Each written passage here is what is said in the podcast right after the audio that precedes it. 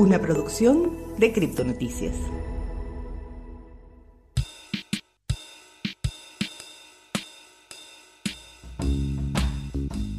Hoy le traemos un nuevo episodio de En Consenso. Yo soy José Peña. Y yo soy Elena Cases. Esperamos que lo disfruten.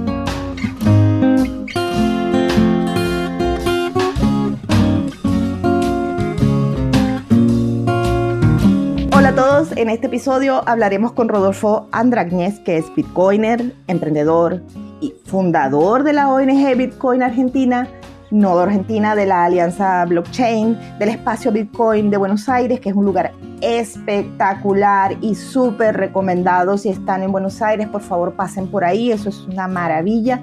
Una de las mentes maestras detrás de la BitConf, que es la conferencia más grande e importante de Latinoamérica, no hace falta que yo se los diga. Es así. En nuestro episodio de hoy, eh, para todos nuestros oyentes, vamos a conversar sobre los inicios de Bitcoin, eh, Latinoamérica Bitcoiner, eventos y comunidades tanto argentina como de toda Hispanoamérica. Gracias, gracias. A ver, Rodolfo. ¿Shitcoins o altcoins? Mm, la verdad, ninguna. Yo soy prácticamente solo Bitcoin, Bitcoin. ¿Y qué hacemos en Alianza Blockchain? ¿Qué hacemos en la Alianza Blockchain si estamos, si, si solo Bitcoin? Ah, muy buena pregunta. Explícamelo. Te, te explico y esa es una, una, justificación real. Mira, eh, es más, voy un poco más atrás. Nosotros, cuando hicimos la BitConf, ¿sí? Eh, lo hicimos en el año Uh -huh. 2013 okay. y se llamaba Latin American Bitcoin Blockchain, digamos, la BitConf, ¿no? Y uh -huh. la verdad es que fuimos la única conferencia desde el año 2013 que mantuvo la palabra Bitcoin en el nombre, peleando contra todos los que no querían auspiciar una conferencia porque decía Bitcoin, ¿no? O sea, todos los bancos, todo lo, lo, lo que hubiese sido. Ay, somos los malos. No me digas que somos los malos de la película. Ay, qué bueno, me anoto. Digamos que nosotros activísimamente, sí, siempre hemos defendido eso. El coworking se llama Espacio Bitcoin, en vez de llamarse uh -huh. otra cosa. La ONG se llama Bitcoin Argentina. O sea, hemos tenido siempre muchísimo, muchísimo empuje hacia tratar de que no, o sea, de la gente, tratar de que nosotros cambiáramos la palabra Bitcoin. Y siempre la dejamos porque creemos que es el concepto más, eh, más radical, ¿no? O sea, que es realmente el, el, el la punta de, de, batalla de lo que se está proponiendo y que, y sobre todo cuando se refieren a blockchains que no tienen un sistema monetario atrás, que el sistema monetario es parte de la, de la confianza. Entonces, digo, eh, realmente soy un activísimo defensor de eso. Sin embargo, Alianza Blockchain tiene un objetivo diferente. Alianza Blockchain es una comunión de varias ONGs, okay. Bitcoin o de lo que fuere, eh, pero, pero del ecosistema de Latinoamérica, ¿sí? Hoy prácticamente todas se llaman Bitcoin, la de Chile, la de, bueno, Chile acaba de cambiar el nombre, este, la de la de México, la de... La, Chile es muy raro, varias, Chile es muy, muy raro.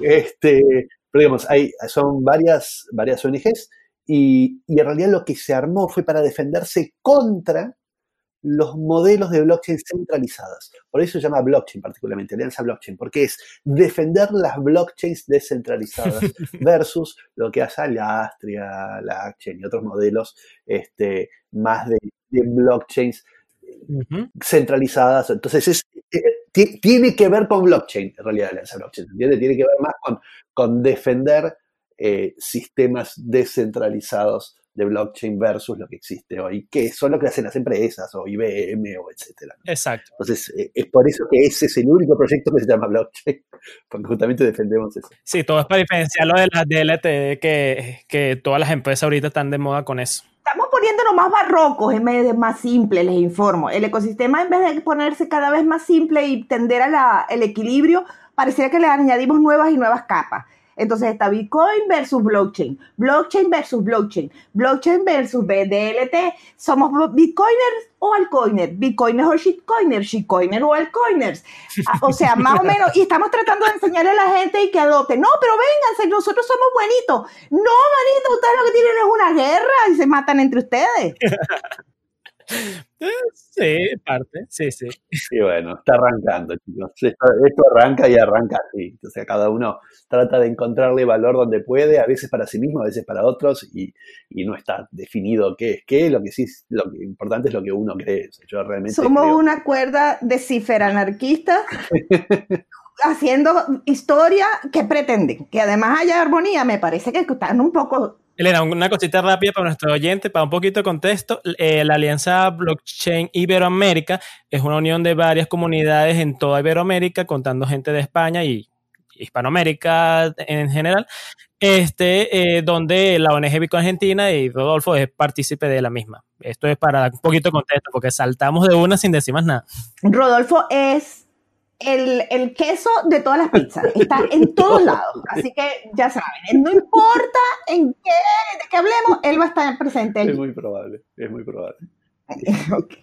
No sé cómo, pero, finalmente termino estando metido. todo. Pero te multiplica, mano. O sea, véanle los perfiles y se van a encontrar con que está en todos lados, mano. En todos lados. Ok. Cuéntame cómo así que tú tenías el dominio bitcoins.com en el 2000. Y explícanos aquí entre nos, calladitos, sin que nadie se entere, ¿cómo hago para conseguir una bola de cristal como la tuya? A ver, em, siempre fui una persona desde el lado creativo, de idea, emprendedorista, etc.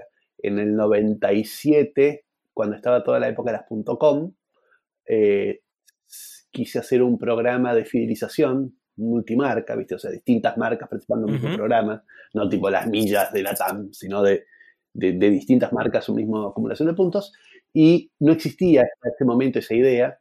Y, mi idea era empezar por el lado informático, por el lado de, las cosas de computación y qué sé yo, la cajita de los disquets. Bueno, y, entonces con toda la movida de .com se me ocurrió este, este nombre, Bitcoins, que la verdad es que tengo todavía, el, lo, tengo ahí publicado inclusive el, el, business plan original y las fotos. El logo es muy casi idéntico al logo actual de Bitcoin. Eh, porque bueno, una vez con dos ramitas. Te digo. Estoy esperando la parte de donde consigo la bola de cristal. Esa es la parte que estoy esperando pero En, en, ese momento yo, yo dejo asent, o sea, pongo en el manual, en el, ¿cómo se llama? En el, en el business plan, sí, que como una de las de las ventajas, de las cosas positivas que tenía era el nombre, el nombre tan, tan arraigado, ¿sí? Esta combinación de bit, lo más elemental de la computación, y el coin, ¿no? Lo más, eh, el sistema, digamos, como, como, como, la base del sistema monetario. Y, la verdad es que después, eh, nada, no hice nada del proyecto, pero mantuve año a año pagando 8 dólares todos los años, porque no tenía tipo, bueno, por 10 años.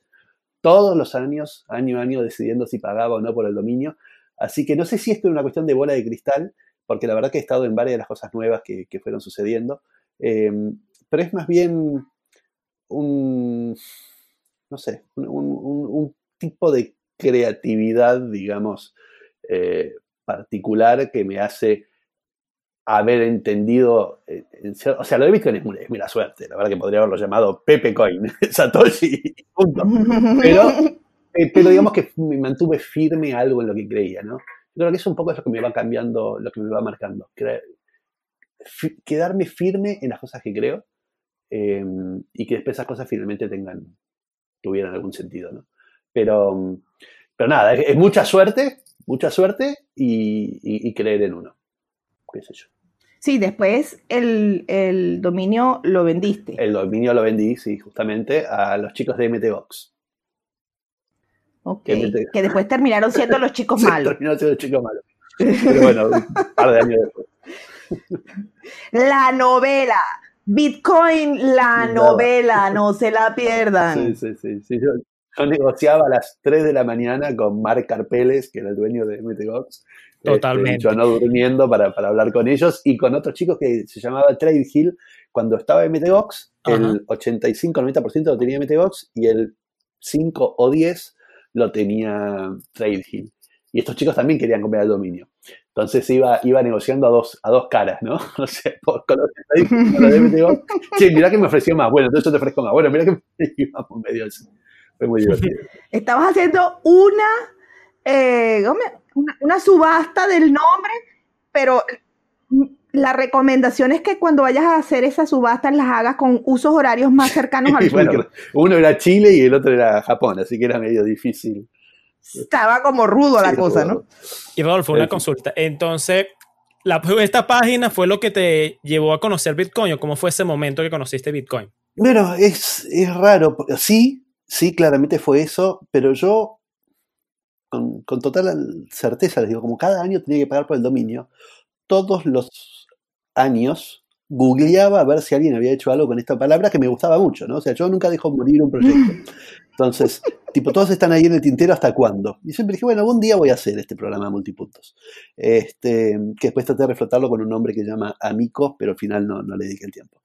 Pero, pero bueno, le, todos los años venía googleando y sin embargo, probablemente en los últimos años, en el 2010 o 2011, este, no debo haber mirado o cuando miré no, no reconocí más que una cosa tipo muy elemental, o sea, no, no con contenido, este, de que alguien usara la palabra Bitcoin.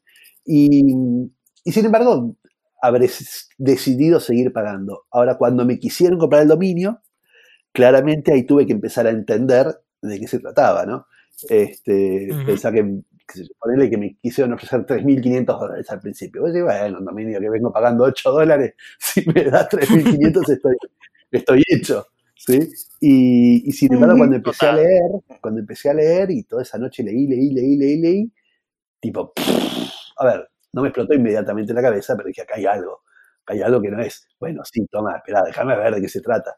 Y, y, me llevó mucho tiempo, me llevó como tres meses de, de, leer y entender en un momento donde casi todo lo que leías era malo, ¿no? Era, era, o sea, lo poco que había, o era muy técnico, yo no soy técnico, yo soy publicista, imagínate, este, o era muy, o era negativo, ¿sí? Sobre drogas y sobre el, sobre que el gobierno de Estados Unidos quería prohibirlo y que, que pin, que pan, este, y el precio venía de haber llegado a 32 y empezando a bajar. Entonces digo, eh, era, era todo un escenario donde no sabías cuánto tiempo tenías para entender, para negociar y para, y para sacar algo, ¿me entendés? Y, y, por otro lado, valorar esto. Yo no era un domainer. No soy una persona que tiene otros dominios. Yo tenía un dominio registrado. Se llamaba bitcoins.com. Punto. Ese ¿Está? nada más. Ese nada más. No te hacía falta más ninguno más. Tuve, tuve dos más. Uno se llamaba visitas guiadas y otro se llamaba presupuestos. Esos dos los dejé caer. El que nunca dejé caer fue bitcoins, imagínate. Imagínate. Este, así que nada, sí, tocado por una varita en ese sentido. O sea, la, Todo un tema. Pero. Sí, pero es muy gracioso. La verdad que no es fácil vivirlo, ¿eh? porque tenía toda la familia diciéndome, che, pero te ofrecieron cinco, dale, saqué, che, pero te ofrecieron siete. Este, y vos decías, no, no, pará, porque esto puede ser más importante. Y andá a explicarle a la familia y a los que estaban alrededor mío, aparte un momento bastante difícil mío a, a nivel económico, este, que en realidad yo quería seguir negociando y que mirá, y que con uno de Japón, y ¿de qué estás hablando, Rodolfo? O sea, sacátelo de encima, sí. te pueden premirlo mañana. Bueno, era eso. Era. ¿Y cuándo, ¿Y cuándo hiciste el salto de decir Bitcoin es una cosa? Es algo. No, con el, con el tiempo, la verdad, de, de, de, ir metiéndome, fui entendiendo, o sea, con la ayuda también de amigos, me acuerdo que, que Beto, Alberto Vega, eh, también estaba conmigo en, esa época y charlábamos bastante este, Gonzalo Quesado, o sea, con distintos amigos hablando del tema, y, al final uno, uno terminaba, terminó entendiendo que esto tenía un potencial mayor, al menos lo suficiente como para entender que la negociación podía tener el tiempo que yo necesitara, y, y también para entender que, que era mejor pájaro en mano que 100 volando, siempre y cuando una parte me la dieran en bitcoins. Y es lo que hice. Entonces, no me jugué al 100%. ¡Qué chico tan listo, claro. y, y, entonces eso fue lo que, lo que me hizo después también estar activamente adentro, porque pues ya no simplemente vendía el dominio, sino que también era poseedor de Bitcoin. Y, bueno, eh, y no. ahora estamos hablando. Sí. Y ahora estamos hablando. Sin embargo, sin embargo, yo tengo una filosofía bastante eh, o sea, yo soy como, digamos, creyente, ¿sí? No, no activo prof, profesor, o sea, no, no, lo profeso demasiado, pero yo soy bastante creyente y creo que, que, digo, ¿por qué a mí? ¿Por qué me tocó a mí tener este dominio? ¿Y por qué yo? Este, uno puede decir porque sí, porque el destino, ¿no? Porque por la bola mágica. Pero, uh -huh. pero por otro lado, siento que cuando uno tiene algo, tiene, tiene una especie de, de don o algo que recibe, tiene la responsabilidad de, de devolver, ¿no? Entonces, mm. es lo que hice yo desde, desde que me sucedió esto, desde que tuve la oportunidad, y desde que se apreciaron los bitcoins y qué sé yo, lo que estoy haciendo es, es devolver. En el 2013 decidí fundar la ONG Bitcoin Argentina con ese sentido, ¿sí? Con ayudar a otros a entender lo que yo había entendido, esto que me empezó a volar la cabeza con el tiempo, ¿no? Este, creer que realmente esto podía cambiar y podía ser más transparente y más justo para un futuro de los hijos. Y digo, miles de cosas que dije, yo quiero ayudar a otros a entender lo mismo que entendí yo. No mm. que se hagan ricos, a que entiendan lo mismo que entendí yo, a entender el valor distinto, a entender el concepto de dinero distinto, a entender el concepto de confianza distinto. Y, esto fue un poco lo que me, lo que me movió a, hacer tantas cosas. O sea, me, por un lado estoy devolviendo, ¿sí? Esto sin fines de lucro. Y, por otro lado, porque, porque me, me, gusta. O sea, uno hace lo que le gusta a la larga. ¿Cuál fue la primera, esa primera empresa sin fines de lucro? Que aparece mencionada como una primera empresa sin fines de lucro, pero sin especificar. No, la, la, primero que hacemos fue, fue la ONG Bitcoin Argentina. Fue el primer proyecto. Mm sin fines de lucro que armé y, y después la primera conferencia, la BitConf, también fue sin fines de lucro. Después de eso vino Espacio Bitcoin. Después de eso vino eh, la Bitcoineta, creo. Después de eso eh, Después de eso, bueno, no soy Satoshi, también un programa sin fines de lucro. Eh, les dije que estaba en todas las, les dije que estaba en todas las pizzas, ¿verdad? Se las dije. Quedaron advertidos. Todas las cosas que hice en el mundo Bitcoin fueron sin fines de lucro. Salvo ahora Sin Pirates, que, que nada, nació como una, como una cosa divertida y hoy tiene un proyecto económico. Vamos a hablar de Sin Pirates porque hay plata metida y es un juego en donde nos podemos divertir y, aprender. Eh, y amiguitos, ahí podemos aprender. y ganar unos satoshis si consiguen el, Y ganar unos satoshitos. Ahí va a haber, pero más ya va. Más que unos satoshitos. Bastante. Vamos, vamos, vamos con calma. Antes de llegar a la parte sustancial, porque no vamos a dar así eso rápido y fácil. No, no, no, no. Primero vamos a educarnos. Échenos el cuento del nacimiento de la Bitcoin. Bueno, la Bitcoin, a ver, la verdad fue todo un, fue una cosa natural, ¿sí? Pero pero que cuando uno suma todos los elementos, todos los proyectos principales en los que nos metimos, tuvieron que ver con el mismo objetivo final de construir comunidad. ¿no? Primero dijimos, bueno, hacemos la ONG para defender eh, en Argentina en ese momento, año 2013, con Cristina Fernández, ¿sí? Existía lo que era el, el, CEPO, y el CEPO no te permitía mandar y recibir plata. O sea, no te permitía comprar dólares libremente, como pasa ahora en Argentina en este momento. ¿sí? No se puede comprar dólares. Entonces, em, nosotros no sabemos nada de eso. Aquí en Venezuela eso nunca ha pasado. Jamás. Entonces, sí, estamos muy, estamos, claramente alineados. Y entonces, ¿qué pasó? En ese momento teníamos miedo. No es el, el hoy, no es Bitcoin hoy. Bien, Bitcoin 2011 era desconocido absoluto. Bitcoin 2013, poco conocido, ¿no? Hoy todo el mundo ahí tiene para leer y, y, ver lo que hacen otros países, pero en 2013 no. Y, y entonces lo que queríamos era que hubiera un mensaje positivo, considerando que el gobierno probablemente lo tomaría como una cosa negativa porque permitía comprar con pesos y tener dólares afuera, básicamente como una, como una alternativa al corralito, al, al cepo. Y, y, bueno, entonces... El corralito se te, se te chipoteó. Una cosita ahí. este, entonces, el, la idea nuestra fue, fue demos un mensaje positivo de Bitcoin, de todo el potencial que tiene más allá del tema meramente económico de, poder mover o recibir plata de afuera. ¿no? Y, y, bueno, en ese escenario nació esto, pero como el ecosistema, la mirada global de Argentina era, wow, en Argentina hay un montón de potencial porque la gente no puede mover la plata y ahí es donde realmente es útil, porque acá en Estados Unidos no tenemos ningún problema, en Europa no tenemos ningún problema, pero el país donde realmente lo podrían llegar a usar es en Argentina. Estaba toda esa concepción. Dijimos, bueno, aprovechemos eso y hagamos la primera conferencia en Argentina. Va a traer un montón de interés porque un montón de la comunidad cripto de esa época estaban mirando hacia abajo. Este, y así fue, fue muy exitosa porque obviamente vendimos todo, las entradas, pero, pero más allá de eso, los speakers que vinieron eran los los tipos desde Roger Beer, que en ese momento era, era el Bitcoin Jesus y qué sé yo, y, Eric Borges, y, no me acuerdo si inclusive Andreas, y digo, la verdad que los principales speakers del ecosistema vinieron, vinieron a la conferencia por ser la, la Bitcoin Argentina. Pero le pusimos un, un encanto adicional, no tenía que ver simplemente yo, a mí yo tenía una escuela de turismo también para esa época, y a mí siempre el tema turístico me gustó mucho, entonces la BitConf es por un lado una cosa de alto contenido para los que asisten, pero de alto valor cultural y, simpático y, de, diversión y de, de disfrute, digamos, para los, para los speakers, ¿está bien?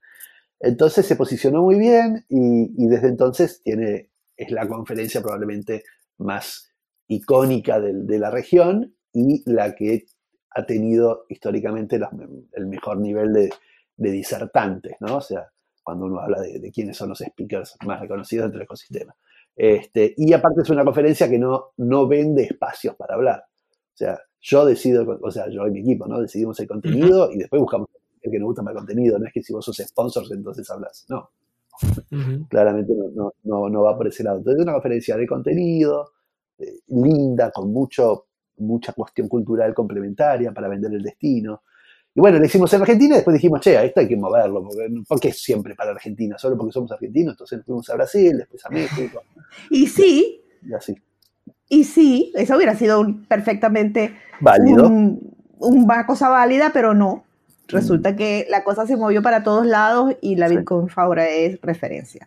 Entonces, eh, las primeras eh, conferencias ocurrió primero en Argentina, después, eh, no, recuerdo, em, hicimos Brasil, Río de Janeiro. Hicimos, sí, Río de Janeiro, México DF, Buenos Aires, Colombia, Chile, Colombia, Chile, Uruguay y, ahora íbamos a hacer Guatemala y al final no se pudo. Por el COVID. Y ya que estamos hablando del presente, ¿cuándo creen que podrán hacerlo de nuevo? ¿O cómo están esos planes? Eh, a ver, algo, algo haremos seguramente para diciembre, algo de conferencia haremos. No, no estamos de todo convencidos si vamos a hacer conferencia online. O sea, claramente no una conferencia offline. Lo que no sabemos bien todavía es si haremos conferencia tipo las que estamos acostumbrados que hay, ¿sí? de conferencias con uh o si haremos un cierto contenido que lo publicaremos a partir de esa fecha. Este, claramente, sea lo que sea que hagamos, será original, si no, no lo hago, porque me, aburre. Entonces, estamos más, más, que discutiendo de si hacemos o no unas charlas o qué sé yo, hacer charlas por hacer charlas me embola, y, y entonces eh, estamos más con algunas ideas medio locas de contenido y, bueno, ya veremos. hay, que esperar. Estaremos muy atentos y muy pendientes porque eh, evidentemente ahí se puede venir una cosa de lo más interesante. La siguiente pregunta que quería hacerte era, ¿qué ha cambiado? O sea, estás metido en el tema del ecosistema y de los speakers y la cultura y vamos a Bitcoin para todo el mundo y ahora pues abriste el programa hablando la diferencia entre lo que es una blockchain descentralizada y una centralizada. Todo eso ha sido producto de la maduración del ecosistema un poco, el cambio sin maduración del ecosistema por otro lado, pero tienes una visión privilegiada. ¿Qué ha cambiado desde el 2013 hasta el 2020? Dejemos la pandemia de lado, por favor. Lo principal que siento es que como decís, maduró, ¿no?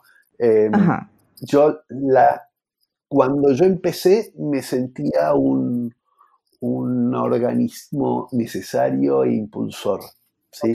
Hoy creo que, que, las cosas suceden independientemente de mí, ¿sí? O de, o de, mi rol activo. O sea, creo que hay un montón de espacios que enseñan, hay un montón de espacios de conferencias que están piolas, hay un montón de, de, de de proyectos interesantes, de, inclusive las Big Four, que no me gusta lo que hacen, pero digo que ellos también promueven eh, la tecnología. O sea, creo que hay muchísima gente hoy que entendió esto que nosotros vimos desde el principio y, hoy me alegra eso. Yo nunca fui, yo no soy una persona ambiciosa, no soy una persona que le gusta hacer. Eh, pero, pero no por la ambición del éxito, sino porque me gusta hacer y, sentir que aporté algo. Eh, entonces, lo que, lo que siento es que Mm, yo y mi equipo hemos ayudado a sembrar. Eh, no creo que lo que hay hoy dependa de nosotros, creo que tampoco, creo que ya lo sabíamos del principio, no es que va a depender de nosotros, sí quizás evitar que lo prohíban en Argentina, que retrasara toda la adopción. Pero, pero, pero creo que, que, nada, que el ecosistema y el conocimiento sobre la tecnología creció bastante y, y hoy me siento a gusto de hacer cosas que me divierten, ¿sí? Más que cosas que siento que la comunidad me lo necesita para. ¿Se entiende?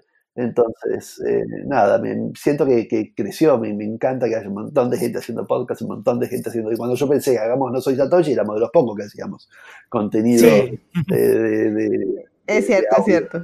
Entonces, es cierto, es cierto. Qué sé yo, hoy hago las cosas que me gusta hacer más que, más que las que siento que son necesarias. Sí creo que la conferencia no es necesaria, pero que está buenísima igual. O sea, digo, sí creo que la ONG quizás no es necesaria, pero es buenísimo lo que hacemos.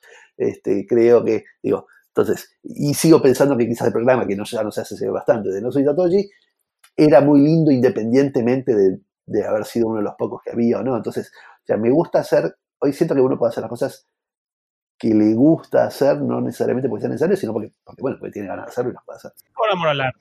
Bueno, yo en eso difiero. Yo creo que yo creo que, no, difiero, porque creo que el espacio, el peso específico de la BitConf eh, hace, hace una diferencia. No es lo mismo un encuentro virtual o que nos reunamos tres, que nos gusta, a uno le gusta Ethereum y a otro le gusta Zcash, a otro es un Bitcoiner duro y entonces nos agarramos a piña encima de una mesa y una pizza. Creo que un espacio en donde haya un montón de gente muy informada y además de eso, todas juntas en el mismo sitio, tienen que salir cosas interesantísimas de allí, así sean cosas que no son transparentes o evidentes para los que asisten como asistentes. Ahí hay algo que tiene que estar, que se tiene que estar moviendo. Sí, sí, eso pasa muchísimo, pasa muchísimo durante, pero quiero decir, no, hoy no soy la única conferencia. ¿sí? Sigo pensando que soy probablemente la mejor, ¿sí? pero por cuestiones por cuestiones de, ya te digo, de, tipo de speaker que viene, ¿no? Y de mm. y, la mejor con el foco de lo, nuestro. O sea, yo quizás no te tengo un UNICEF hablando, ¿sí? Porque me, me frega, ¿qué importa? ¿Está bien? Este, pero sí, de, sí te tengo un core dev hablando, sí te tengo a, un Max Kaiser, que no le invitaría a nadie a una conferencia estándar donde piense que va a venir mucho banquero, ¿me entendés? Entonces, pero yo sí te hago una conferencia donde logro que el gobierno me apoye, qué sé yo, y después le pongo a alguien que habla sobre libertad financiera, qué sé yo. ¿Está bien? Entonces, sí sigo pensando que es muy buena a nivel contenido, a nivel disertantes, y no lo veo necesariamente en todas las demás, eh, más que algún que otro buen disertante, pero, pero sí creo que hay varias, hay, varias conferencias hoy dando vueltas. No hay muchísimas, ¿sí? este, pero yo soy muy de apoyar. Blockchain Latam Summit lo hace muy bien también. Este, y, lo apoyo y le paso de contactos y, nos ayudamos mutuamente también. Y, el chico que estaba haciendo hace un tiempo Bitcoin Day también era un muy buen proyecto y lo apoyábamos. Entonces, yo no soy de querer acaparar absolutamente nada. A mí me gusta hacer y, estar mientras sea útil y mientras aporte un valor. Y si no mm. tenemos valor y hay otros haciéndolo, me estoy más que contento y bienvenido y no necesito ser el único ni nada porque no tengo esa cosa de quiero que la Bitcoin sea la número uno. No, me le frego. Bueno. Quiero que sea linda. Creo que, a ver, no creo que haya necesidad. Yo estoy hablando del lado de los asistentes, digamos, ¿sí? Eh, yo no tengo por qué escoger una o la otra. Todas. Yo no tengo por qué decir o voy a la BitConf o voy a la Blockchain Summit y yo quiero ir a las dos, ¿quién me lo impide? Y eh, cada una tiene. Si lo puedes pagar. Claro, cada una. Si lo puedes pagar, vas a las dos. Y si no podés, vas a la Bitcoin. Está bien, mientras hagas eso, no hay A ver, cada una tiene, tendrá su peso específico y cada una tendrá sus énfasis específicos, porque cada una tiene una visión muy particular. Me encanta. o sea, no veo, de verdad. en ese sentido, eh, ya incluso lo hemos comentado anteriormente en el ámbito de los podcasts, yo creo que cuanto más seamos mejor no hay tal cosa como competencia en ese sentido, excepto el hecho de vamos a hacerlo cada vez mejor y no me puedo quedar atrás, no nos podemos quedar atrás, no podemos ponernos, seguir siendo eh, improvisados eh, y a las carreras cuando ya mis compañeros están haciendo las cosas más formales y con un poquito más de sistema. eso siempre te ayuda para compararte y como para, y para, empujarte también. O sea, la competencia ayuda a, crecer también, ¿no? Eso mismo, exactamente de eso estoy hablando. Entonces, maravilloso, de verdad, todas las que puedan venir, vengan. Em, lástima la pandemia una y otra vez, de verdad, qué manera de alinearle a uno los chakras y las prioridades la bendita pandemia. Pero bueno, no, podemos tampoco quedarnos lamentándola sistemáticamente. ¿no? No, obviamente, pero sería bueno, si no, es mucha molestia, ya podría terminarse. Ojalá, ojalá. si no les jode. aquí para nuestros oyentes, me gustaría hacer un breve resumen de lo que ya hemos hablando hasta ahorita. Estamos conversando con Rodolfo, Rodolfo este, eh, que hemos hablado, conversado sobre sus inicios en Bitcoin, su suerte con la página Bitcoins y bueno, su trayectoria en lo que ha sido la comunidad Bitcoiner y los eventos en Latinoamérica. Ahora, Rodolfo, ya, ya como estamos más adelantados en el podcast, me gustaría consultarte sobre el nuevo proyecto que estás llevando, o bueno, que estás impulsando, mejor dicho, eh, de Seed Pirates. Eh, ¿Cómo se te ocurrió la idea y de qué trata para nuestro oyente que, claro, que no están. Lo más probable es que estén escuchando esto por primera vez. A ver, esto es muy sencillo. Yo no soy programador, por lo cual a mí es difícil que se me ocurra una idea que implique un gran desarrollo técnico y de conocimiento técnico. ¿Está bien? Entonces, yo entiendo de que existen palabritas, o sea, sí entiendo mucho más técnico que lo que puedo explicar ahora, ¿no? Pero quiero decir, este, sí, sí entiendo que existen 12 palabras, ¿sí? Y que, y que hay que saber las 12 palabras para poder llevar, para poder robar los bitcoins que están adentro de una billetera. ¿está bien? y, y, eso me, me, llevó a querer regalarle a un amigo bitcoins para su cumpleaños, cumplía 40 años, y en vez de decirle que eran bitcoins, y en vez de decirle, a mí me gusta mucho escribir, tengo un grupo que se llama Amor por las Palabras, o sea, me, gusta, me gustan las palabras. Este, entonces, en vez de, de regalarle los bitcoins de forma directa, le regalé, le hice un juego donde primero tenía que entender que se trataba de bitcoins, ¿sí? Y segundo, en, descubrí cuáles eran las 12 palabras con 12 acertijos que le hice para que llegara cada uno. ¿Está bien? Y, y, entonces, nada, eso, eso me pareció que era muy original, lo hice con mi familia, con mis hijos y mi señora. Y, y, después hice un segundo juego en el grupo de Facebook de Bitcoin Argentina y varios se engancharon para, para tratar de descubrirlo. Y, y, después fue evolucionando, porque de repente uno me decía, ay, sí, pero qué bueno, qué pena, son solo 10 dólares.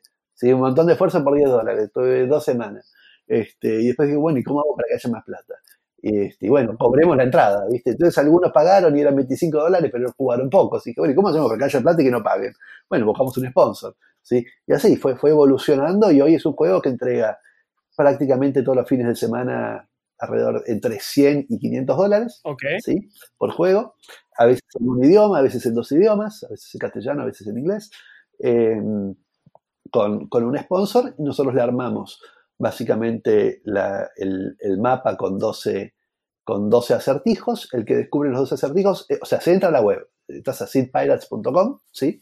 Y el día del juego, a la hora en que arranca, esa página cambia y tiene un mapa con 12 acertijos, ¿sí? visuales. O sea, a veces dice eh, lo que oís cuando se rompe, qué sé yo, y como teníamos, estamos hablando del, del himno, era que dice oís rotas cadenas, ¿sí? entonces, ah, cadena, también, o sea, lo que sea, son, son dos acertijos que se reúnen con una palabra okay. de la CID. Y abajo, abajo del mapa, tenés para ir poniendo las 12 palabritas. Si ponés las 12 correctas, ¿sí? se abre el cofre y vos te robás los bitcoins como si fuera una, un escanear una, una wallet. ¿sí? Escanear una, un, una billetera, te aparece, mira, si escaneas esto desde una billetera Bitcoin, ¿sí? Te va a importar los Bitcoin que estaban en esa billetera. Y si pones 12 palabras que no son correctas, o una de las 12 que no es correcta, te va, hay un lorito que se ríe de vos y se burla y te dice, que, no sé, mi hermana tiene más chances con el papagayo que vos, qué sé yo. Okay. Este, distintas cosas. Pero, pero es así, o sea, no necesitas nada, simplemente ves el mapa, no te inscribís, no, no te registrás, no pagas nada. Ves un mapa, pones 12 palabritas, te invocaste y te lleva la plata. Así de fácil, okay, okay. ¿sí? No hay ningún cosa atrás. Ahora, los que además se suman al grupo de Telegram nuestro, pueden realizar tareas complementarias que le da comodines. Y estos comodines les ayudan en cierta forma. Por ejemplo, hay un comodín que se llama llavecita, que te, que te permite ver si una palabra que pusiste está bien o mal. Porque vos podés poner cualquiera 12 palabras, ¿sí? Pero no siempre y cuando sea el diccionario de, de, de Bitcoin, ¿no? Hay un diccionario que se llama BIP 39, pero eso es automático. Vas poniendo y te dice si la palabra está o no en el diccionario. ¿Está bien? Pero básicamente puedes poner cualquiera de esas. De repente hay una, una palabra, una pregunta que se podría haber resuelto con la palabra petróleo o con la palabra gasolina. Uh -huh. Vos probaste gasolina. ¿sí? Ahora, si vos querés saber cuál de tus 12 palabras que pusiste por ahora están bien y cuáles están mal para enfocarte sobre las que están mal, entonces tenés unos comodines Y estos comodines los vas poniendo y te dice, ah, sí, esta está bien, esta está mal, ¿está bien? Para obtener esos comodines, que no son obligatorios, pero es una buena idea, entonces realizan tareas que piden los sponsors. Como por ejemplo, hacerle follow a mi Twitter, ¿sí? O hacer un retweet, o hacer un hashtag, qué lindo el juego de Satoshi Tango. Ok. ¿Está bien? Este, y con, realizando algunas tareas, o registrate o lo que sea, eh, la gente va obteniendo comodines. Y esos comodines los va usando durante el juego. Se activan a partir de la hora, hora y media, dos horas. Y a, a veces es eso para variar una palabra, a veces te da una pista adicional, porque vos decís, che, este acertijo no sé ni por dónde agarrarlo. Ujú. ¿sí? Y entonces tenés un comodín que es de un dardo, o no sé cómo le dicen. Diana, y, Una Diana, sí.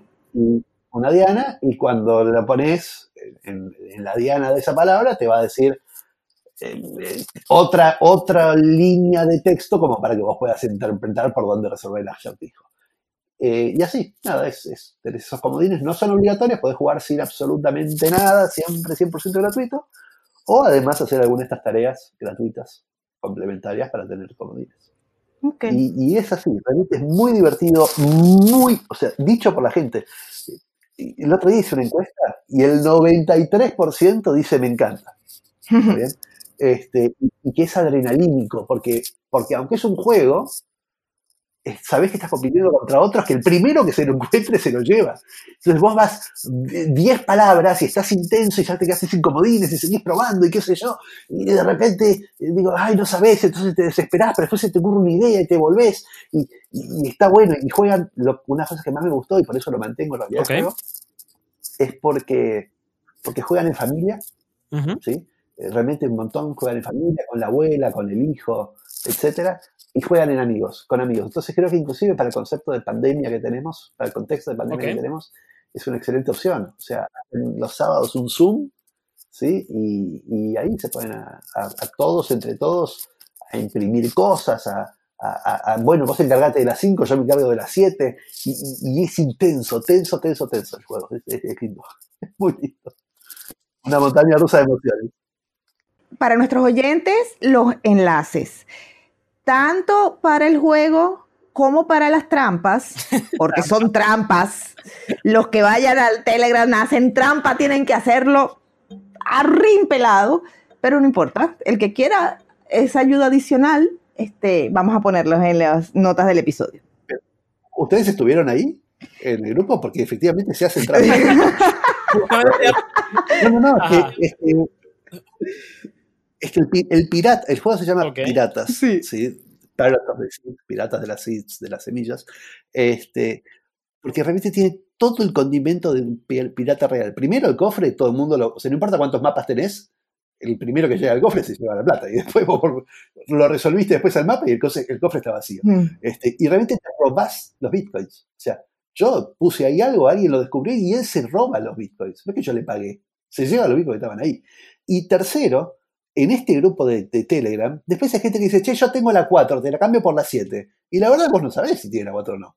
Y, y él te miente y vos le diste la 7 ver- verdadera, o al revés, el otro te miente, ¿sí? y vos diste la 4 verdadera, o alguno se la quiere vender a otro porque dice, no, ya, ya me, me- no sé, me agoté, pero hice la 2 que nadie la tiene y te la vendo a vos que te falta. Digo, se convierte en un mercado paralelo este, muy interesante, un experimento social es muy, muy, muy... Satoshi era un genio. Satoshi era un genio cuando planteó que hay que usar un sistema en donde jugar en contra del sistema sea más caro que jugar a favor. Porque de verdad, eh, todos somos piratas, todos tenemos un corazón pirata. Qué buena teoría de juego. Y una consulta así ya de trampa, Rodolfo. ¿Alguien por casualidad, con no sé qué incentivo, porque es muy costoso, se le ocurrió hacer, forzar la- las palabras? Como sucedió con un... Sí, claro, pero el, pero el sistema no lo permite. ¿Por qué? Porque ade- además de las 12 palabras, hay una passphrase, ok. ¿sí? Ajá. aleatoria, inventada, por lo cual no podés probar fuera del sistema, sea, fuera de mi página. Podés hacerlo, pero nunca vas a llegar a la, a la Exacto. wallet, porque no son 12, son 13, Bueno, por así decirlo, perfecto. ¿está bien? Este, entonces, esa palabra número 13 no la conoce nadie. Y, y cuando lo que hacer desde la página, la página tiene un bloqueo de X intentos por minuto. Entonces, aunque quisieras hacer brute forcing, ¿sí? O sea, hacer esto a, a la fuerza, este, no, puedes hacer seis intentos por minuto, y lo cual te llevaría de los 35 mil intentos que tenía que hacer para invocarle, sí te llevaría el día entero y mientras tanto alguien pensando ya la resolvió. Así que no, no tiene sentido. ¿Y cuánto tiempo se demora la gente en encontrar la palabra? Al principio llevó, la primera vez llegó para mi amigo un mes, para el segundo juego que hice una semana, para el tercer juego dos días, y a partir de ahí encontramos la forma de que lleve siempre tres horas. ¡Tres horas! No, no, menos de tres horas. O sea, lo, lo, mínimo que puede estar llevando es dos horas y cuarto, ponele. Eh, pero eso es porque yo regulo, o sea, yo doy casi dos horas de juego libre y después usar los comodines. Entonces, eh, aunque en esas dos horas, si alguien justo invocó a las 12, se lo puede llevar y punto, eh, la verdad es que hasta que no empezás a activar los comodines, es como que hay muchas dudas. Entonces, mm. ahí se resuelve. Pero es necesario, esas dos horas de, de, juego son 12 acertijos, ¿está bien? Son, no, es que es, es, poquito. Y aunque le quisieras dedicar cinco minutos a cada uno, ya tenés una hora y algo. Claro, es que es muy poco tiempo. Veo, hay que organizarse como los pools de minería. no hay manera de hacerlo solo. Los chicos, tienen, dicen, varios me dijeron, yo no conocía la palabra que, la usaran para esto, pero varios me dijeron, armamos un búnker. ¿sí? Y, realmente es como que tienen, tienen su, su espacio y su organización. La gente se imprime el diccionario, este, se, organiza con tres computadoras al mismo tiempo. Y no, es, te digo que lo hacen bastante profesionalmente ahora el juego. Y sin embargo, a veces ganan gente nueva, ¿no? ¿Qué sé yo? Ok, es como para que tengan esperanzas de que los nuevos van a tener alguna posibilidad contra los veteranos. Mentira, no le hagan caso, esta es pura publicidad engañosa. Además tienen que ver, tienen que ver el, los archivos, o sea, en el archivo están todos los juegos anteriores y yo explico cómo se resolvía cada técnica. Entonces, eso está bueno, porque obviamente que si vos entras de cero y no leíste nunca ni siquiera cómo se resolvían, te encontrás con una frase y decís, pero ¿y esto qué? En cambio, cuando te das cuenta que nosotros usamos coordenadas, que usamos rompecabezas, que usamos, y que rompecabezas tenía una partecita chiquitita en la esquina que había que ver, y digo, empezás a entender las técnicas, y entonces después ya estás al mismo nivel que cualquiera. Después es el desafío de la pista en concreto. Pero, mm. pero sí, hacemos de todo, desde ir a TikTok, ir a YouTube, ir a, jugar jueguitos, a, visitar un, museo 3D, a, veces las, las para obtener claves a veces tienen que cantar, tienen que disfrazarse, tienen que juntar cosas y me tuvieron que hacer una bandera en collage con elementos que tuvieran en la casa. Yo me divierto, o sea, disfruto de hacer esto y es un juego muy, muy, muy así, no es, no es, no te puedo decir cómo es el de mañana, porque, porque no sé, porque es lo que va surgiendo a medida de que, de que vamos haciendo las pistas. Los haces ver dibujitos, los haces ver una película, es, es raro. Está interesante, ya imagino y, que por ahí. Bien interesante. Sí, por ahí ya debes pensarte también lo de la Bitcoin. Quieren inventar acá, fusionar las ideas, algo así, por, ¿será? Porque en ahora. Eh, sí, a ver, creo que la, Bitcoin también es muy original. Y, es un poco esto, es un poco mi, perfil de, cómo me gusta hacer cosas. O sea, me gusta divertirme haciéndolas. Entonces, mm. Gamificación para todo el mundo. Sí, 100%. No, eh, vamos a organizarnos, José. Nos organizamos y armamos un pool en consenso y vemos si tomamos el juego por de asalto. Sí, va, sí, va. Un tesorito y lo, picamos la mitad y claro, mano. Al menos intentar, escúchame, no, no. Hay gente de Venezuela jugando, hay un 8 o 9% de la gente de oh, Venezuela. Y bueno, mano, estamos encerrados. Estamos muy encerrados. Estamos muy encerrados. Tenemos una cuarentena sobre otra. Así que asumo que la gente que tiene algún contacto con blockchain, con Bitcoin y con este ecosistema, pues tiene sus incentivos particulares. Sí y no. Sí y no. Más del 20% de la gente no conocía Bitcoin antes de jugarlo al juego. Este, no es un juego, no, no, necesitas saber de Bitcoin el juego.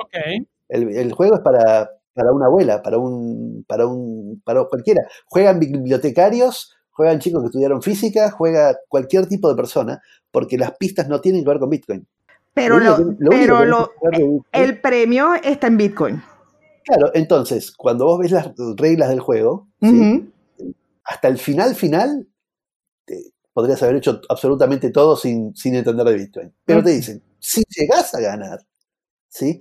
Vas a querer robarte el tesoro y el tesoro está en bitcoins. ¿no? Entonces, te recomiendo que te bajes esta billetera, tal, perdón, está haciendo ruido, que te bajes eh, la billetera BRD, por ejemplo, que es la que yo estoy recomendando en este momento, ¿sí? Haces estos tres pasos, o sea, saltear, eh, poner OK y no sé qué cosa, ¿sí? Y ya estás listo para escanear la wallet cuando, cuando te aparezca. Mm. Y es lo único que necesitas saber, ¿sí? Que te vas a robar los bitcoins después. Después vas a preguntarme si son nuevos, che, ¿cómo vendo estos bitcoins y los convierto en, en peso venezolano? Digo, en bolívares, ¿cómo lo peso? Bueno, me, preguntan, no hay problema pero no estás saber El peso venezolano. Me parece que el, el, peso argentino ha bajado mucho de categoría.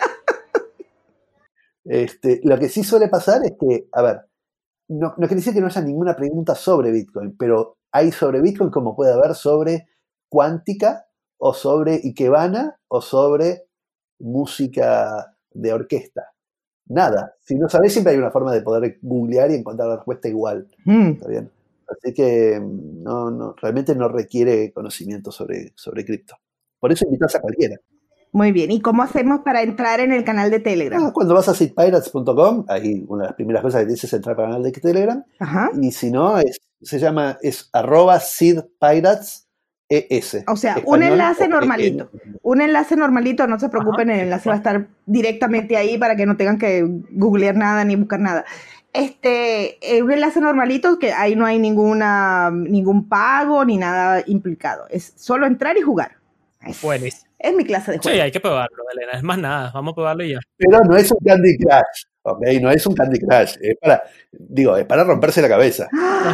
No voy a responder a esa provocación. No voy a responder a la implicación de porque yo lo dije, es un Candy Crush. Te voy a agradecer. No te rías, José, que te estoy oyendo. Bueno. Ajá volviendo a los temas, pues. Pongámonos serio. Ajá, eh, bien, ya ahorita me gustaría consultarte unas cosas sobre Argentina. Ahorita bien mencionaste como en, aquel momento, ahorita está con eh, un cepo cambiario, ¿verdad? Sí. ¿Tú crees que Bitcoin resuelve esto, como el meme que se usa mucho en las redes sociales, eh, la situación sobre con lo del cepo cambiario ahorita en Argentina? Y si no, este, ¿cuál es tu opinión?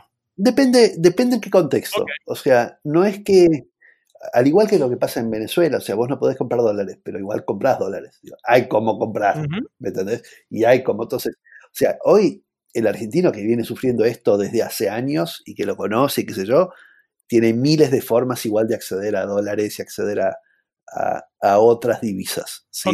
Lo que pasa es que en, ese escenario igualmente Bitcoin es una alternativa muy eficiente, pero requiere que la gente crea en Bitcoin. O sea, no es fácil o sea, si yo le digo a una abuela o a, un amigo o amiga, ¿sí?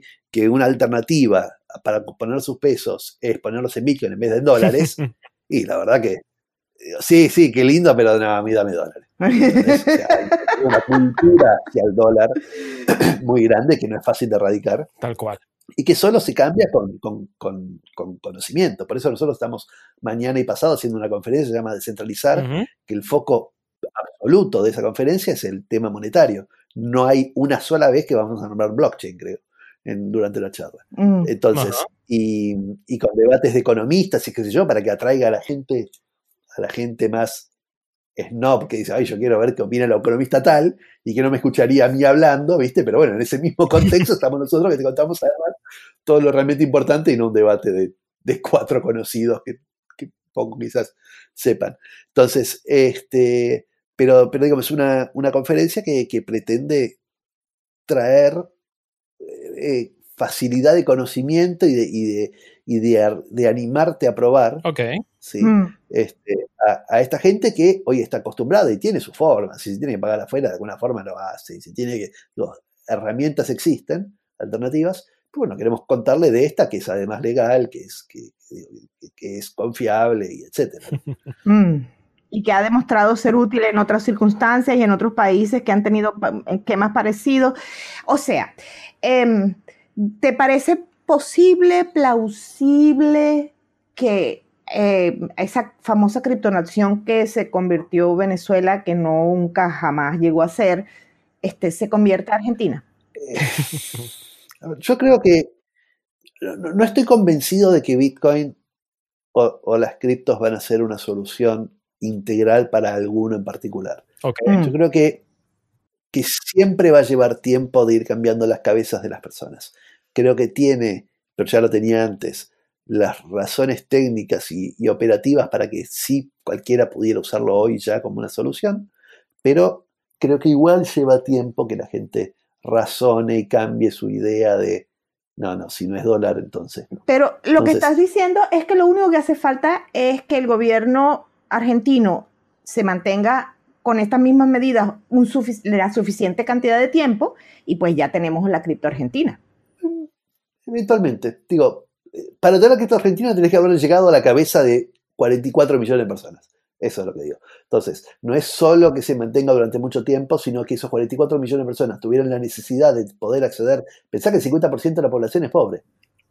Por lo cual, digo, no todos tienen una razón para querer acceder a dólares. Una de las cosas que hacía mucho el gobierno de Cristina es decir, a mí qué me importa lo que vale el dólar, si ese es un problema de, los ricos. No es un problema del pobre. Si el pobre no le alcanza ni para comprarse dólares. Yo no gano en dólares, esa frase común. Este, entonces, eh, digo, la verdad, vos hablas de ahorro, hablas de, otros conceptos que para muchos les son totalmente ajenos.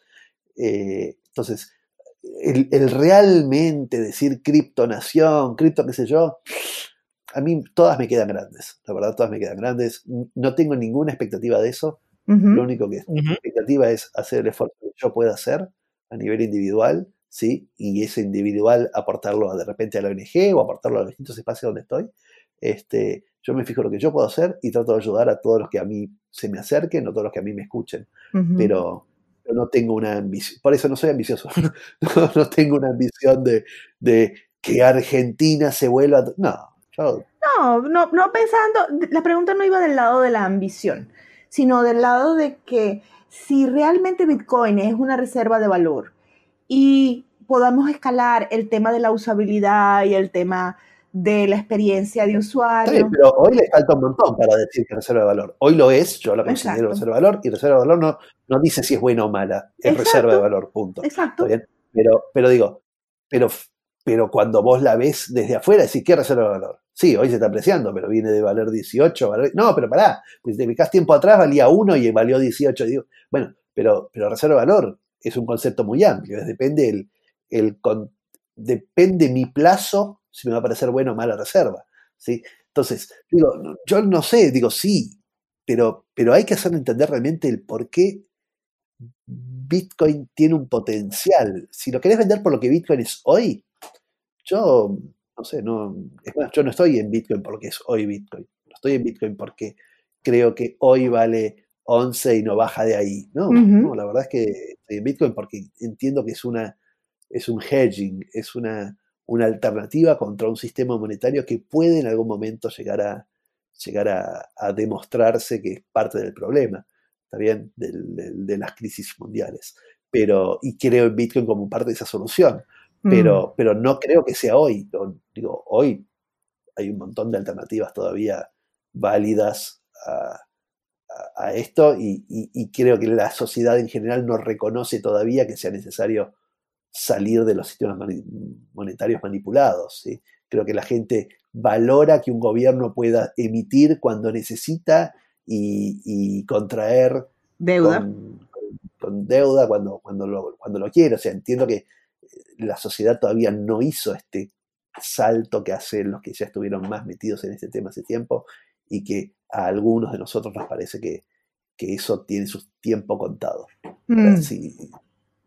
Si, no, qué sé yo, si es solo por velocidad y por, y por reserva de valor o, lo que sea, la verdad que el euro, el euro digital o el dólar digital o el yuan digital va a tener la misma velocidad, lo mismo, qué sé yo, este, pero no va a tener estas cualidades de no poder ser manipulado, de no poder, de ser privado, de ser un montón de cosas que tiene, que tiene Bitcoin que, que, otras no lo van a tener. Mm. Entonces, creo que tiene que tener un sentido y, creo que tiene que fallar los demás sistemas para que lo que yo realmente creo termine de tener una utilidad global y, mundial, más allá de la mera especulación. O sea, tiene que faltar, fallar todo el sistema económico mundial para que realmente Bitcoin se convierta en alguna, en una solución de adopción masiva. Sí, o un descreimiento suficiente. El oro no reemplaza al dólar. ¿sí? Pero es un descreimiento suficiente como para decir, bueno, una parte la pongo en oro. Bueno, quizás el Bitcoin no reemplace al dólar. Pero si hay un descreimiento suficiente, bueno, habrá gente que deposite también un poquitito en Bitcoin, ¿no? Y estamos lejos de eso todavía. Sí, todavía estamos lejos de eso. Todavía no, no hemos llegado allá. Falta mucho que caminar. Es así. Y Rodolfo, una duda. Tú, con el amor que le tienen los argentinos al dólar, eh, yo he escuchado mucho que las stablecoins están surgiendo en Argentina. ¿Eso es cierto o no? O, no sé. Sí, yo no estoy mucho en la compra-venta, no, no participo mucho en los exchanges, por lo cual no, conozco en profundidad eso, pero, pero sí es cierto que es más fácil. Em, cuando vos ya no tenés que explicar Bitcoin y la gente confía porque sí, porque ya sabe que es medio confiable, ¿sí? Entonces lo que te queda es es, la preocupación que tienen por la volatilidad. Sí, ya no, eh, sí, yo entiendo. Eh, pero dame algo como Bitcoin, pero que no sea volátil. sí, aquí te tengo, aquí te tengo Libra, ven acá. Claro, pero es, es, es tipo, bueno, ya no te tengo que explicar ¿sí? el porqué del Bitcoin, ni, me frega, ni, me lo cuentes, ¿sí? pero, pero ¿cómo hacemos para que no sea volátil? Y, y entonces aparecen las stablecoins, entonces la gente dice, ay, bueno, yo quería tener dólares. Bueno, no tengo dólares, pero tampoco quiero arriesgarme a que el Bitcoin suba o baje. Bueno, puedes tener un stablecoin, que es como tener dólares, pero eh, eh, de otra divisa, digamos, ¿no? Este, y, y, entonces tiene cierto sentido, sí, tiene sentido para los que hoy son tenedores de dólares y no pueden comprar dólares, o les complica comprar dólares y pueden hacer una transferencia bancaria y comprar más que 200 dólares en stablecoins. Sí, es, es una alternativa válida. ¿Y ese No sé cuántos la usan, pero, pero sí es válida. Y esa, toda esa vuelta que están haciendo, ya dijiste que no tienes mucha movida en, en los exchange y el, el, mercado de intercambiario y tal. Sí, no es lo que me interesa ni me motiva a mí del Bitcoin, o sea, no es el precio lo que me motiva, me motiva el ayudar a la gente a entender el potencial tecnológico, ¿no? Pero, y, y, el, y el potencial de cambio. Todo lo demás, o sea, imagínense que yo no, no voy a hacer tantos proyectos sin fines de lucro para que otros se hagan ricos. ¿Qué me hmm. importa? cero, me frega. ¿sí? Lo hago para que más gente tenga la posibilidad de entender de qué se trata. más, pero no para que sea. Buenísimo. Bueno, es un recurso de todas maneras que un montón de gente que no puede tener, no tiene el privilegio de poder decir, bueno, este, yo me dedico a cosas que no, que son sin fines de lucro. Hay, hay gente que, que eso es la diferencia entre vivir y, y, morir o de comer y no comer. Sí. Por eso creo que cada uno cuando tiene, o sea, no importa lo que uno tenga, sino que importa lo que uno hace con lo que uno tiene. Este, yo, con lo que tengo, lo que hago es tratar de devolver. ¿sí? y, de, y, de, y, de, ayudar a otros. Hay gente que no, y no soy mejor o peor persona que otro. A mí me motiva esto, a otro no le motiva. ¿Y por qué? A mí justo que me motiva, entonces soy bueno y otro que no le motiva es malo. No, al otro no le motiva, a mí sí. Este, entonces siempre hay una, actitud egoísta igual en lo que uno haga, por más que ayude a otros. Hay egoísmo que, construye y egoísmo que destruye. ¿sí? Egoísmo que construye y egoísmo que no. Independientemente de eso, la verdad que yo hago lo que me gusta hacer. Mm. Este, así que no, no, no, me siento una persona particularmente buena o no por eso. Simplemente, por suerte, lo que me gusta se alinea con lo que puedo. bueno, ha sido una suerte para todos nosotros que somos los que salimos beneficiados con eh, temas como la BitConf y la Bitcoineta, que también ha, ayudado un montón de gente a entender un poco cómo, de qué va esta movida y me imagino que también a aprovecharse como todas estas vueltas que, ha, que hemos estado reportando en Criptonoticias que saltan de una moneda a la otra como para resguardar y hacer ganancias incluso, ¿no? Allá en Argentina. Absolutamente. Ah, sucede y es así, sí. Es que básicamente, a ver, igual que en Venezuela, en cualquier cosa que te metas, va a apreciarse o mantener su valor, aunque se mueva, fluctúe, contra haber tenido pesos. Digo, es, es muy difícil perderle contra el peso. Sí, se la ponen como facilita. Es, en ese sentido sí es muy, muy, muy cierto. Aquí los billetes terminaron siendo mm, material de manualidades, por hablarlo pronto y fácil. coleccionable. Yo, me, yo siempre en redes sociales veo toda gente de todo el mundo con billetes venezolanos como el coleccionable recordatorio sobre cómo puede llegar la inflación a devaluar una moneda, una cosa así. Sí. Es que vale más como elemento de, memorabilia que, como, que, como, billete. Es así. O sea, es probable que aún que si vos tenés billetes venezolanos, es probable que le vendas por mucho más a, alemanes, ¿sí? Tu billete venezolano que por lo que vale el billete venezolano en sí. Así que hay un, total y enorme market para hacer eso. Exportar billetes Sí, de hecho, una de las cosas que pasó fue exactamente esa. Imprimían billetes venezolanos y aparecían en Uruguay, aparecían en otros países en lotes, porque como papel y como material era mucho más valioso. En fin, también tuvimos lo mismo con las monedas, la verdad es que Venezuela es todo un territorio como para encontrar ese tipo de curiosidades y anécdotas. Em, y sin embargo, les pregunto, ¿ustedes si pueden, se van mañana? Digo, eh, a, veces pasan todas estas cosas y sin embargo te gusta estar donde estás, ¿viste? Y te gusta, o sea, tenés tu familia ahí y una vida armada ahí y digo, uno a la larga convive y aprende y vive con las cosas que tiene y busca quizás en Bitcoin y estas cosas alternativas para llevar mejor esa vida, pero, pero qué sé yo, o sea, independientemente, yo siento que independientemente de lo que pase acá, a mí me gusta estar acá. Qué cosa más linda. Ese es un, statement precioso, te voy a decir. Em, eh, yo me imagino que la respuesta a esa pregunta que acabas de hacer tiene además una connotación sumamente personal y depende de muchas variables de cada quien. Pero no es gratis que la gente en Venezuela esté contabilizada, los migrantes venezolanos estén contabilizados como una de los desplazados, de los movimientos de desplazados más grandes en la historia que no están relacionados a una guerra. Entonces, eh, mi, statement al respecto es, y, no hay, eh, no hay números, pero hay. Porque yo no tengo números, oficiales, yo no tengo números oficiales, pero en mi agenda está llena de un montón de números que ya yo sé que no puedo recurrir a ellos porque se fueron del país. Y todo el mundo tiene cuentos en primera, en segunda y en tercera persona de gente que se fueron del país. Entonces, asumo que eh, eh, nunca sabremos realmente cuál es la cantidad de gente que se fue, pero es una cantidad lo suficientemente importante como para que recorras urbanizaciones, sobre todo clase media en Venezuela, y te encuentres con que edificios completos están vacíos. Y esa no es gente que se murió, esa gente que se fue.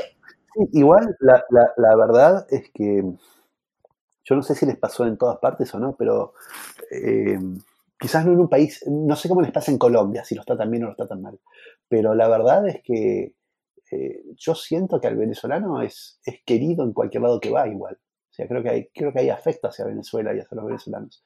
Este, cosa que no pasa con todos los países. O sea que creo que ustedes, no sé, han, sabido cultivar. Eh, mm, bueno, eso es debatible.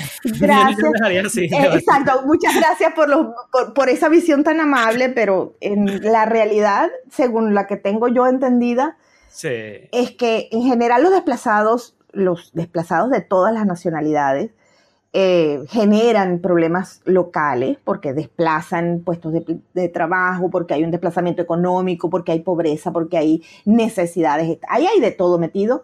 Hay además dramas personales, tragedias absolutas. Hay que estar muy, muy mal para tomar a tu hijo en brazos y decir, me voy a Colombia caminando. Mm, o sea, hay eh, que verle la cara a esa decisión. Y bueno, todavía no se ha hablado lo suficiente del tema, pero ahora las organizaciones de derechos humanos están hablando de toda la trata de personas que están ocurriendo en las fronteras, por sin hablar de la gente que está siendo explotada por ser inmigrantes ilegales, que además la misma, el, el Estado venezolano con el tema de los papeles y la negación sistemática de proporcionarle pasaportes a la gente agrava en una situación de precariedad, otra una situación de precariedad añadida. Eso por ese lado. Pero también tenemos que hablar, es un comentario que yo he hecho en alguna otra ocasión, no sé si en el podcast o en otras circunstancias, Argentina, Chile, eh, tiene la característica muy particular de que recibió de los inmigrantes venezolanos y recibió mucha clase media, mucha clase media preparada. Claro, porque es que el que tiene que irse caminando es el que está ilegal, el que no tiene los papeles y cruza y se va por los caminos verdes. A Argentina no se puede llegar por los caminos verdes, hay que llegar en avión. Claro, eh, eh, es cierto, es muy válido. Muy válido. Entonces, eh, digamos que tu, tu percepción tiene ese sesgo importante y además Argentina tiene una historia de eso. Yo lo viví en carne propia, yo soy nativa argentina y fui inmigrante en Venezuela, en la época en que Venezuela era la que recibía a los inmigrantes y esas son siempre tragedias. Entonces la pregunta, si ustedes se pudieran ir, se irían. Incluso en, el mejor de la, en la mejor de las circunstancias, que no es el caso, es una pregunta que hay que sentarse y pensarla con mucha cabeza fría y la respuesta no se puede dar en dos minutos. Y además, después que la doy, a lo, a lo mejor en diez minutos me la vuelvo a pensar. Entonces sí y no. ¿Qué sé yo? O sea, yo digo, hay, hay cosas, hay, o sea, las raíces, el, el, las cosas construidas, o sea, a veces es difícil dejar todo eso, a veces es más difícil aguantarlas. O sea, es la, contraparte. A la larga, el ser, el ser humano siempre va hacia el, hacia el punto donde le permita preservar mejor y obtener mejor energía, ¿no? O sea, todos, mm. es así, porque la vida necesita energía si no morís. Este, así que cuando el hacer una cosa te resta más que lo que te da la alternativa, inclusive respetar una ley, ¿sí? Este, si respetarla te resta mucho más que, no hacerlo, y bueno, es probable, probable que, no la respetes. Salvo que asumas que el riesgo, salvo que asumas que el riesgo de no respetarla las chances del castigo sean um, mucho más viables, pero uno va compensando y va diciendo, va analizando inconscientemente, che, hago esto, no hago esto, en base a, cuánta energía me da o me resta, o me puede llegar a restar o me puede llegar a dar. Este, así que sí, sí, sí, si el estar es insostenible y bueno, por más afecto que tengas y esa energía positiva que te da, lo que te resta es mucho más y entonces va a tomar la decisión de, irte o, de estar pensando en eso activamente. Sí, bueno, de hecho Venezuela tiene esa es mi sensación, un poco producto también de las circunstancias, de mucha gente, toda mi gente querida, y eh, tiene un drama muy personal al respecto. Venezuela nunca, como nación, siempre fue la nación de recibir a los inmigrantes.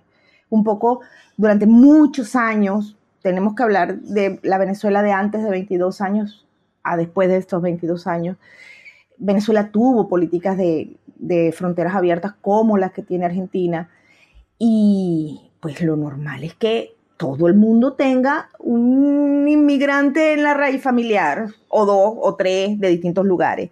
Y cuando hubo la gran eh, crisis política que tuvo Latinoamérica, Venezuela fue uno de los grandes receptores de desplazados por temas políticos. Isabel Allende estuvo aquí, por decirte cualquier, así el primer nombre que se me ocurre. Em, y, y, ahora, pues la cosa es volverse a pensar como nación, como parte de su propia cultura. Es todo un drama, es todo un duelo el que estamos viviendo. Y bueno, no será una cosa fácil ni ocurrirá en uno o dos años. Mientras tanto... Bueno, lo bueno es que las criptos tienen un rol ahí, ¿no? O sea, mm. tienen un rol positivo en, en ese flujo. No solamente en, en el flujo de una punta Pero no solamente para Venezuela. O sea, una de las cosas que tiene Venezuela, que tiene las cripto es el hecho de que a Bitcoin no le importa. Como decía José, a Bitcoin no le importa si eres venezolano, si eres argentino, si estás en desplazado o estás viviendo aquí, él no se, ni se entera. Y eso para mí es un valor añadido que tienen las criptomonedas porque nos permite concebir la idea de un mundo sin fronteras. Sí, sí, acceso absolutamente para y todo eso, eso es muy otra cosa. Exacto. Y eso es muy otra cosa. Eso es un swing importantísimo. Eso no lo habíamos pensado antes cuando estábamos todos amarrados a las monedas de los bancos federales. Bueno, los llevé, chicos, hacia otro lado. perdón, perdón, lo que están Ciertamente. No se te ocurrió poner el dedo en otra tecla que esa. Y además, José, en fin, lo siento, José, un poco monopolicé la conversación. Eh, Rodolfo, mira, nos quedaron pendientes. Em, estás trabajando en algo que se llama Actívalo, que por lo que veo no tiene nada que ver con las criptomonedas, pero estás allí. Es una, es una eh, otra cosa más en que entretenerte porque se ve que te aburres mucho. Sí, sí, sí. ¿Quieres comentarnos qué es eso? Eh, Activalo es una, es una app que estamos haciendo para conocer el perfil de los... O sea, en realidad es una app que te permite gestionar todos los electrodomésticos que tenés en, un, en, un, solo, en un solo lugar. Ah. ¿sí? Vos tenés un montón de marcas distintas. Este, entonces tenés la cafetera, el televisor, etcétera.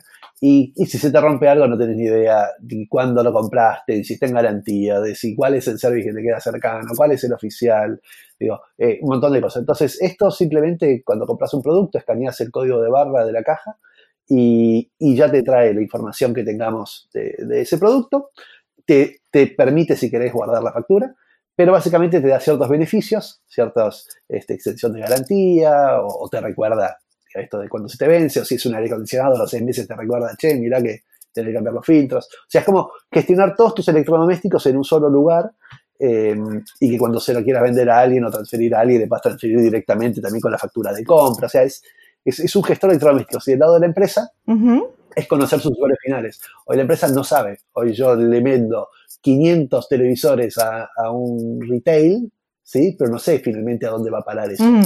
Entonces, eh, es la posibilidad también de la empresa de generar un canal directo con el usuario y que el usuario tenga un canal directo con el fabricante, mm. que, es en definitiva el, el, mejor escenario, básicamente eliminar intermediarios. Así que, es un proyecto simpático, la verdad que genera mucho interés en el, entre las empresas este, y, creo que al usuario le, aporta bastante valor, la verdad es que este, nunca lo pensás, nunca pensás en tus productos hasta que el producto se te rompe. eso es, doy fe. Doy fe de que eso es tal cual. Y cuando pienso, tengo que pensar en ellos, pienso muy mal. Muy mal. Puta lavadora que se te ocurrió echarte a perder. Bueno, y, en cambio esto, si, yo sé que vos tuviste un problema y otro tuvo un problema, digo, es como que hay información del conjunto que yo voy a empezar a tener que, te voy a poder alimentar también. Entonces, eh, tiene, tiene, tiene mucho sentido y, ya te digo, en el momento que tenés el problema querés resolverlo inmediatamente y no tener que estar poniéndote a buscar y a googlear y qué sé yo. Y, y esto es simplemente hacer un clic cuando compraste el producto, escanear el código de barra y sabes que te va, ya, te lo subiste a la, aplicación. Magnífico. Así que nada, funciona, está, lindo. Bueno. interesante, ya veremos cómo suena entretenido.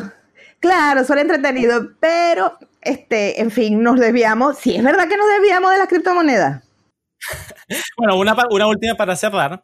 Este, Rodolfo, ¿qué consideras que está ahorita interesante Bitcoin o qué esperas en el Bitcoin en el futuro? ¿Va a ser la moneda mundial? ¿Hay más adopción? ¿Hay tecnologías interesantes que te están llamando mucho la atención? ¿Qué ves así en Bitcoin? No, a ver, yo no soy un maximalista, soy una persona que reflexiona mucho y que, y que cree que Bitcoin tiene todas las respuestas para un montón de de dudas de otros, ¿no? Por lo cual, a veces parece que solo hablo y defiendo Bitcoin como porque fuera maximalista y no es porque me hago reflexiones y, Bitcoin me sigue dando una respuesta positiva. Eh, sin embargo, creo que hay, hay otros, otros escenarios también. Creo que Ethereum, eh, salvo que algo realmente lo desplace, tiene, tiene mucho sentido también. Este, y, y compro un rol y, me parece que eso, eh, sea Ethereum como ETH o sea como, como, como plataforma después copiada por otros, creo que va a seguir teniendo un rol importante. Em, creo que la mayoría de los otros proyectos están, van a estar siempre muy atrás, muy, muy atrás, salvo los que puedan venir impuestos por algunas instituciones más, más de arriba de la, de la pirámide, ¿no? Más impuestas por un gobierno, impuestas por, por Coca-Cola y que cinco se hayan alineado, un Libra, digo, creo que esos escenarios también se pueden llegar a dar, pero, pero veo así, veo un mundo donde está Bitcoin, donde está eh, Ethereum más como una herramienta. Eh, y, otras monedas impuestas por los estados como una alternativa. Esto en el mundo cripto. Ahora, después, confiable y, tipo Bitcoin, y la verdad es que yo no, sé cuánto espacio hay para otras. O sea, tipo moneda, tipo, qué sé yo, tipo la moneda centralizada. No sé, hay miles, pero no. Creo que Bitcoin es la que más sentido va a seguir teniendo y haciendo y, y, nada. O sea, no, no, no me imagino que el yuan desplace al Bitcoin o que el e dólar desplace al Bitcoin. O digo, va a ser siempre otra. Va a ser siempre tipo la alternativa que justamente no es del Estado, ¿no? La alternativa que justamente no es de una empresa. La alternativa. Este, entonces, y creo que esa alternativa es necesaria y, y al menos tiene que estar ahí. No para que sea el 100% del mercado, pero sí que sea para, para, una alternativa y que con el tiempo, mucho tiempo, quizás demuestre que esta es una alternativa la más inteligente porque es la única que prospera y las demás caen cuando caen esos gobiernos o caen esos, esas empresas. La alternativa más viable. En la, que yo creo, no, igual le digo a la gente, no ponga el 100%, no vendas tu casa como un ser familia este, esta y, y, te vayas al 100%. Pero bueno, si quieres hacerlo también, ahí cada uno, ¿no? Yo creo que hay que pensarlo como una alternativa, ¿no? Como, como la única, como la única herramienta. Plan B. Eh, es un plan B. Exacto. bueno, Rodolfo, de, realmente fue un placer. Hicimos un derroteo largo y nos quedaron un montón de cosas en el tintero. Se, me, se me pasó la hora en un santiamén. Muchísimas gracias por dedicarnos el tiempo. Ya nos queda claro que estás muy eh, exigido de tiempo y con todo eso nos dedicaste una hora y pico. Muchísimas gracias, Rodolfo. Lo disfruto, así que hago lo que disfruto hablar. Bueno, muchachos, gracias, gracias por invitarme. Perfecto. Y muchas gracias a nuestros oyentes por escucharnos. Hasta el próximo episodio. Estas charlas en consenso hacen parte de Criptonoticias, el periódico especializado en Bitcoin líder en habla hispana. Nos pueden encontrar en Twitter, Facebook, Instagram, LinkedIn, YouTube, Telegram, en la web criptonoticias.com y ahora en formato podcast, donde sea que escuches tu podcast. Gracias por acompañarnos.